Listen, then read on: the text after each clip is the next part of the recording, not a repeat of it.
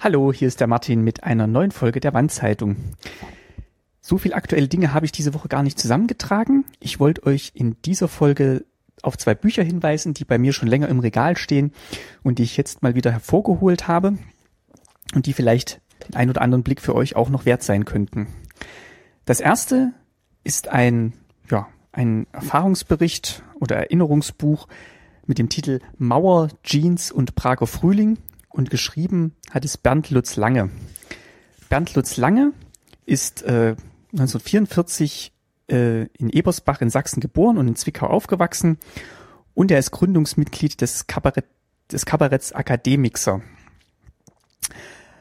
Ähm, der hat schon mehrere so Erinnerungsbücher wohl geschrieben und jetzt eben das mit dem Titel Mauer, Jeans und Prager Frühling.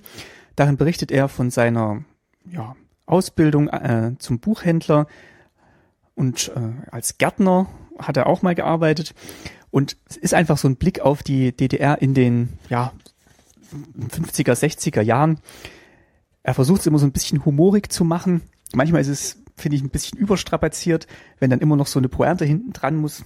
Aber letztendlich sind es eigentlich schöne Alltagsbeobachtungen, manchmal auch nicht so schöne Alltagsbeobachtungen aus dem Leben in der DDR. Ja, ähm, in der Hälfte ihres Lebenszyklus, wenn man es mal so beschreiben will.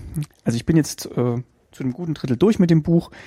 Es gab gerade ein längeres Kapitel über das Café Corso in Leipzig und waren dann auch Stasi-Berichte hinten angehängt. Also da ging es dann auch so ein bisschen die ernste Ecke. Es ist ganz gut zu lesen. Ich würde es jetzt nicht als überragendes äh, Buch oder als überragenden Einblick in die DDR-Vergangenheit beschreiben, aber es ist eine schöne Ergänzung zu den vielleicht dann doch ein bisschen sachlicheren Büchern von ähm, Stefan Wolle. Das hier ist aus einer persönlichen Ecke und deswegen finde ich es dann eigentlich auch schon wieder gut, weil das ist ja auch das, was wir in Staatsbürgerkunde versuchen.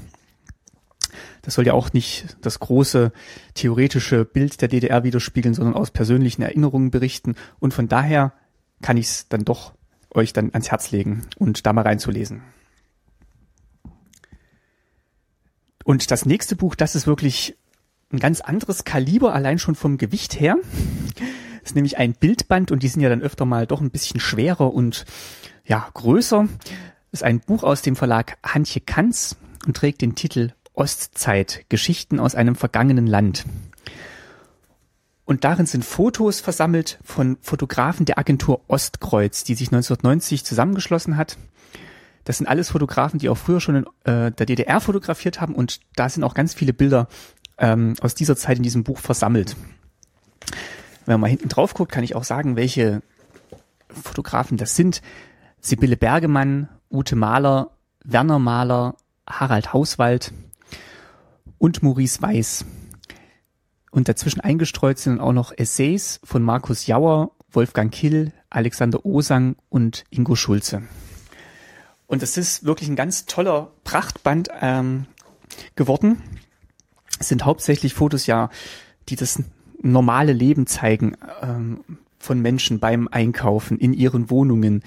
Die Einrichtung der Wohnungen wird gezeigt, äh, Bergarbeiter werden gezeigt, ähm, Leute beim Feiern, in, beim Anstehen. Also es ist wirklich ein sehr intensives Bild und eben weil es so ein doch so zurückgenommenen Blick und gar nicht so effekthascherischen Blick auf die Leute hat, kommt eine unglaubliche Intensität dadurch zum Ausdruck. Also man kann da wirklich sehr, sehr gut drin blättern und kriegt eigentlich so ein Gefühl, wie es denn war in der DDR. Das es muss auch so eine ähnliche Zeit gewesen sein, ähm, wie sie Bernd Lutz Lange in seinem Buch beschreibt. Ähm, geht dann aber auch in die Endzeit der DDR noch über. Also es ist wirklich ähm, sehr, sehr interessant anzuschauen und mal so ein Lebensgefühl dann auch in Bildern ausgedrückt zu bekommen. Ja, das wäre es dann eigentlich auch schon für diese Woche gewesen. Wie gesagt, nächste Woche gibt's dann wieder ein paar aktuellere Medientipps. Jetzt wünsche ich euch aber erstmal noch einen schönen Sonntag und einen guten Start in die Woche. Macht's gut, euer Martin.